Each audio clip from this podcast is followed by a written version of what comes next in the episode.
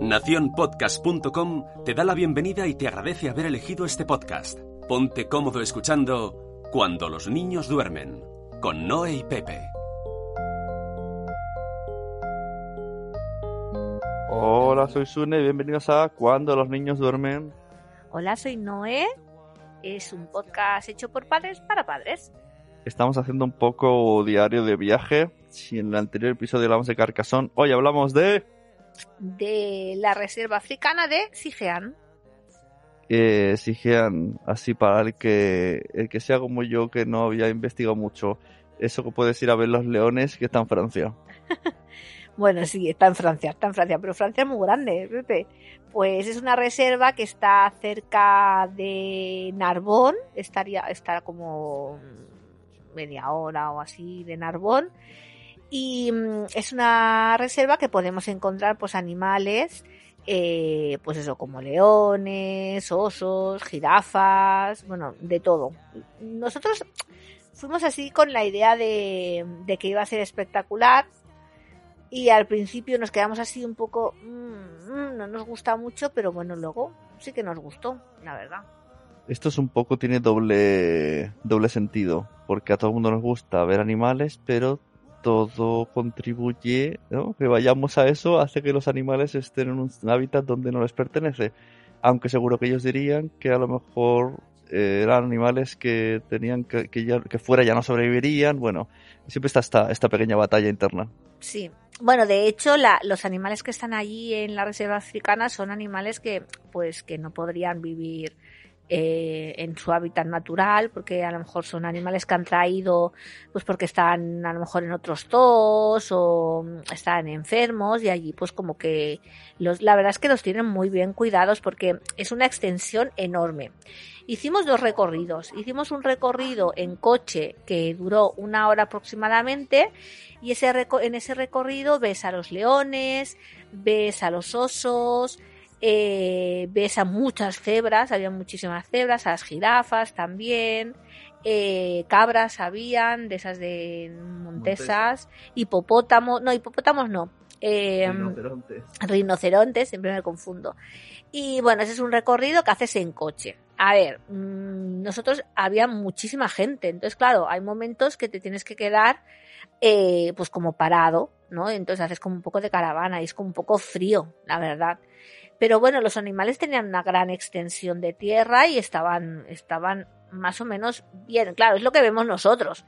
Luego vete tú a saber, ¿no? Yo, que no soy muy partidaria de los zoos, eh, me gustaría más que los animales, bueno, me gusta más que los animales estén así que no, por ejemplo, en, el zoo de Barcelona, aunque digan que los cuidan muy bien, ¿no?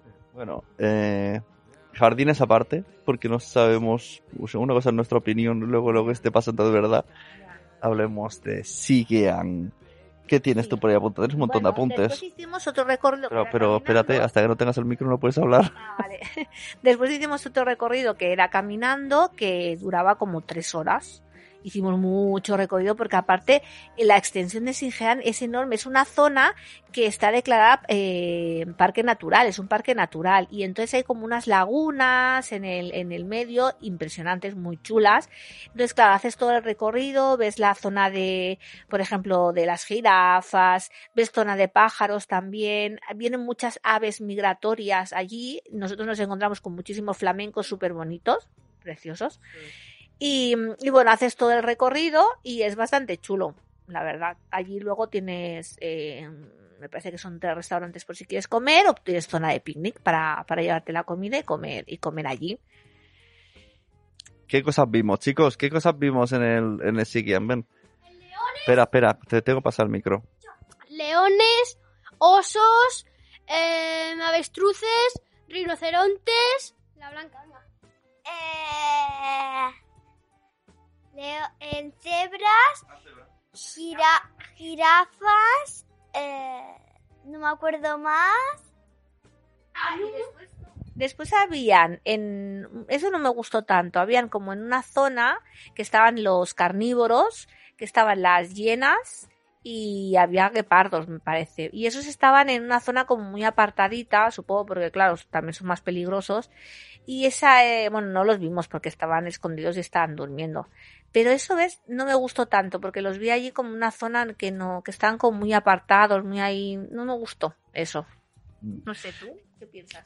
Eh, yo qué sé, estamos lo de siempre. Mm, Una vez que entras te tienes que dejar llevar porque si estás pensando todo el rato en los animales, es- está claro que no tendrían que estar ahí.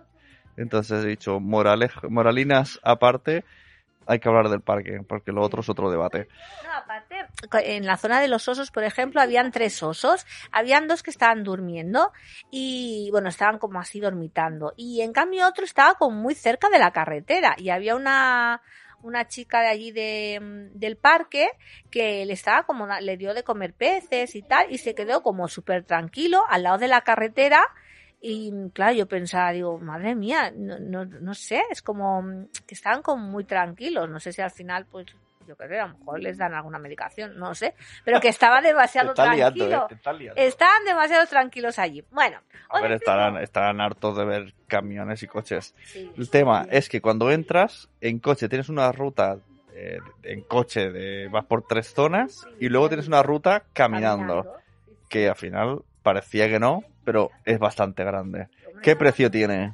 Bueno, el precio de la entrada es por adulto 32 euros y por niño hasta 14 años 23 euros.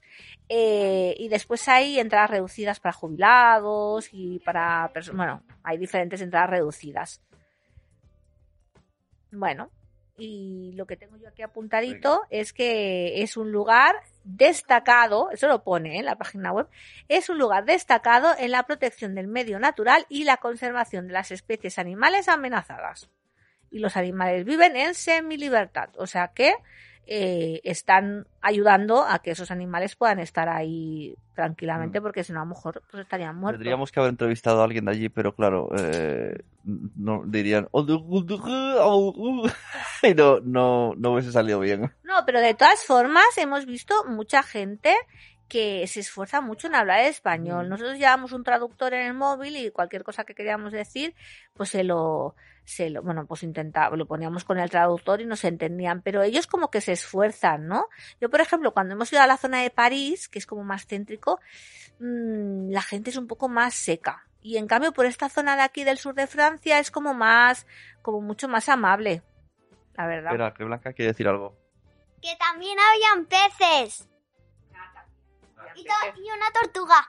También, a llevar una zona de, de, de mm, reptiles y, y sí, habían peces, habían serpientes, lo que pasa es que esa zona había mucha gente dentro y, y entramos y salimos, o sea, no lo vimos muy bien. A mí lo que más me gustó fue, había una zona como de descanso que puede, tienes una panorámica de, ponía 360 grados, pero no es verdad, era 180, 180 grados y, y podías ver animales tipo cabras montesas, ¿no? Jirafas, no sé si había, y tú estabas en la terraza tomando algo y a lo lejos, lejos pero cerca, podías ver en su hábitat natural eh, ci- ciervos, ¿era eso? Ciervos.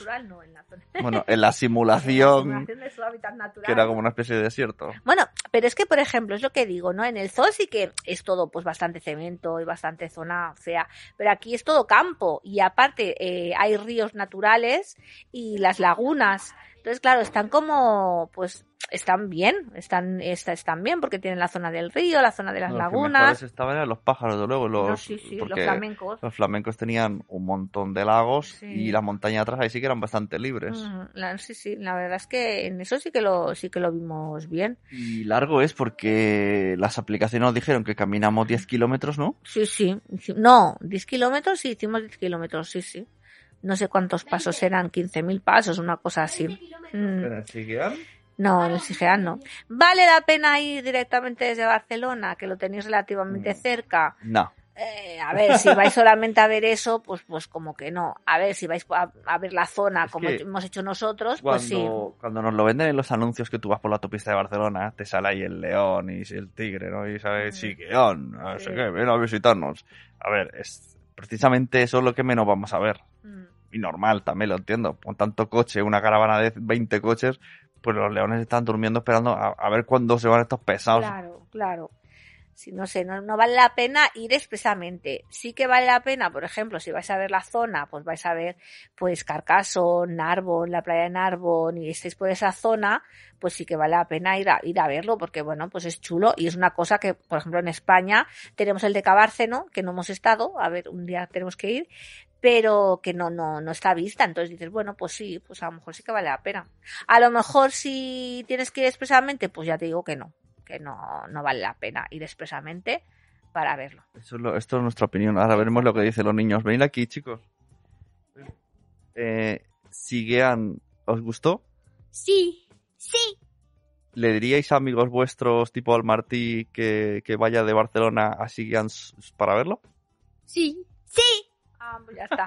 Ellos, que son muy Pues eso. emocionados de la vida. Claro, es que al final lo vemos, lo siempre estamos hablando desde el, un punto adulto Sí, y, y luego tenemos el punto niño y luego tenemos el punto activista, es que aquí son tres puntos. sí, sí, sí. Y luego, pues nada, si, te, si estáis por la zona, pues podéis ir a visitar también Narbonne, que es una, es una ciudad pequeñita, tampoco tiene mucha cosa, pero bueno, tiene en la plaza del centro, tiene una de las calzadas romanas que comunicaban eh, España con Italia, que también es muy chulo, y que todo eso lo podéis ver en fotos en, en mi cuenta de Instagram de cuando los niños duermen. Eso, estas no hay reels y cosas, las cosas Claro. adornadas con los reels. Quedan muy chulos los reels, a mí me gustan mucho. Sí. Vale, pues hasta aquí sigue Ann. Sí. Siguiente episodio, Futuroscope. Exacto. El siguiente episodio de Futuroscope que será un poquito más largo porque tenemos que explicar muchas más cosas. Eso. Hasta luego. Adiós.